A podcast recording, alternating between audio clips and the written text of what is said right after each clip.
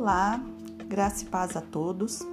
Hoje iniciaremos uma jornada de sete dias pelo livro de 2 Samuel. Serão dias de aprendizado para todos nós.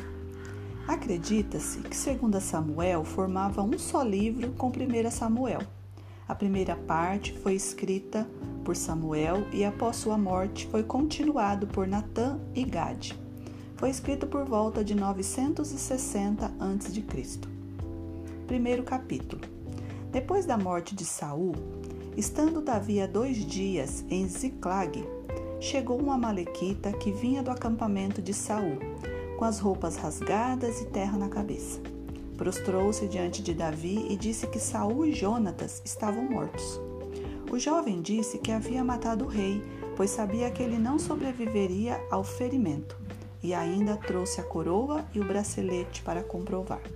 Então Davi rasgou suas vestes, lamentou e chorou por Saul e por seu filho Jonatas, e pelo exército do Senhor, porque muitos haviam sido mortos à espada. E todos que estavam com ele fizeram o mesmo. Davi lhe perguntou: Como você ousou levantar a mão para matar o ungido do Senhor? E ordenou que um de seus soldados o matasse. Davi, de luto, compõe o Cântico do Arco em homenagem a Saul e Jonatas. Possivelmente, o cântico faz referência ao arco que Jonatas utilizava nas batalhas.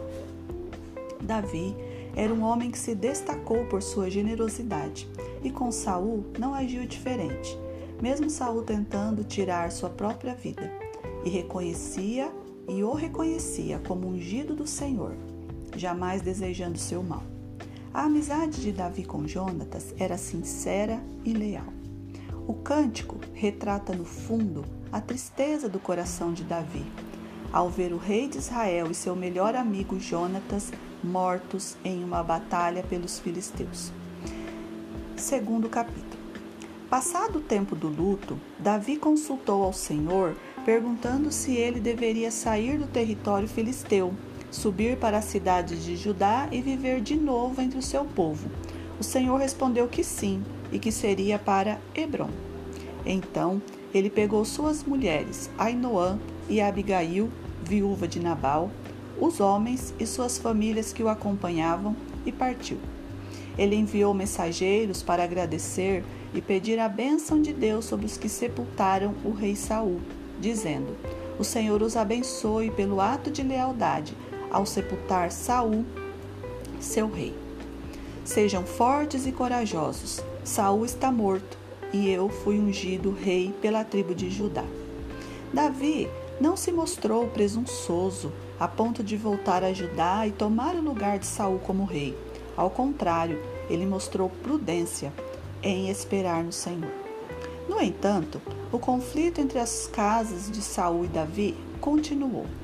Abner, capitão do exército de Saul, fez Isbosete, filho de Saul, rei sobre todo Israel. Davi foi rei sobre a casa de Judá por um período de sete anos e seis meses, mas não tomou qualquer ação contra a casa de Israel, provando ser um rei de paz e unidade. Entretanto, o conflito entre Abner e Joabe, capitão dos exércitos de Davi, evoluiu até uma batalha onde Abner matou Azael, irmão de Joabe, com um ferimento no abdômen, e este morreu no mesmo lugar. Nesta perseguição ficaram feridos 360 homens. Os servos de Davi venceram, mas este incidente prenunciava mais conflitos à frente. Terceiro capítulo. A guerra entre a casa de Davi e a casa de Saul foi longa, mas Davi prevaleceu.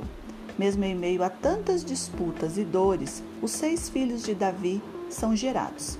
Enquanto transcorria a guerra entre as famílias de Saul e de Davi, Abner foi se tornando poderoso na família de Saul. Ele era um dos capitães e o responsável por tornar Isbosete rei de Israel. Mas após Abner repreender Esbozete por ter se deitado com uma das concubinas de seu pai Saul e o mesmo não aceitar a repreensão, ele o abandona e vai até Davi se oferecer para servi-lo. Então Abner enviou mensageiros a Davi e lhe fez uma proposta de parceria para conseguir o apoio de todo Israel. Davi aceitou, com uma condição: que ele trouxesse Mical, sua primeira esposa, de volta.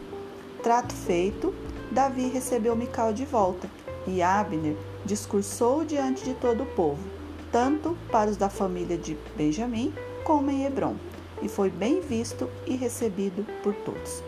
Davi agora seria o rei sobre todo Israel, sem que houvesse qualquer impedimento. Até aqui, o desfecho da guerra e o resultado estava sendo ótimo para todo o povo, até que chegou Joabe de uma empreitada militar bem-sucedida, com muitos despojos. Indo questionar o rei sobre o acordo com Abner, muito se indignou, a ponto de tramar e executar um plano traiçoeiro.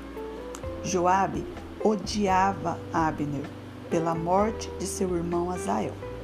Aproveitou da situação, inventou uma mentira, distraiu e perfurou sua barriga, levando-o à morte. Davi lamenta muito a morte de Abner e amaldiçoa Joabe. Assim, todos os seguidores do rei Davi e todo o povo de Israel entenderam que ele não tinha tomado parte no assassinato de Abner.